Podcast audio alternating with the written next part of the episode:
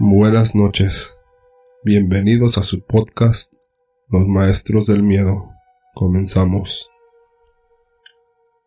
Hubo una época cuando yo era niño. Cuando tenía unos 10 años recuerdo que una monja llamada Asunción de un orfanato cercano venía a visitarnos por las tardes. Se quería asegurar de que vivíamos bien y que mi madre era capaz de cuidarnos a mí y a mis hermanos. Un día, estaba jugando afuera y sentía que algo me estaba mirando, como cuando estás junto a una persona y sabes que esa persona está ahí, como sentir esa presencia de que estás acompañado. Lógicamente no había nadie, solo estaba yo y mis juguetes. De pronto vi que algo se movió entre arbustos y la vi. Era la hermana Asunción con su mirada fija hacia mí. Le pregunté qué estaba haciendo y no respondía.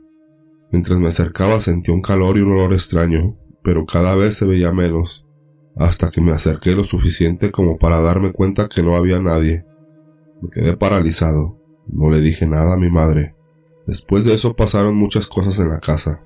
Las cosas se movían, las cosas se movían, cambiaban de lugar.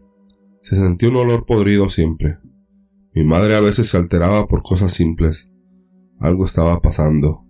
Recuerdo otra vez que mi hermana, un año menor que yo, estaba durmiendo, y vi que algo se acercó a ella desde la oscuridad de la esquina del cuarto. Creí que era mi imaginación, pero cuando volteé a mirar hacia la ventana, ella estaba ahí de nuevo. Era la hermana Asunción detrás de la ventana mirándonos. A esas alturas ya le tenía terror a aquella monja y cada vez que iba a casa me escondía. Una tarde fue a tomar el té con mi madre y una tía. Mi madre se había comprado una cámara el día anterior y estaba muy emocionada en tomarle fotos a cualquier cosa, y entonces me pidió si podía tomarles una foto. Y lo hice. Aunque temblaba un poco, logré tomar la foto. Le di la cámara y me fui a mi cuarto. Al día siguiente mi madre fue temprano al centro de la ciudad a revelar las imágenes. Cuando lo hizo, el señor que las reveló le dijo que buscara ayuda. Mi madre preguntó ¿Por qué? Él le dijo que algo no invitado estaba acechando a su familia. Mi madre vio la imagen y quedó helada, paralizada del miedo. Al fin comprendió todo. Esa misma tarde fue al orfanato a preguntar por la hermana Asunción.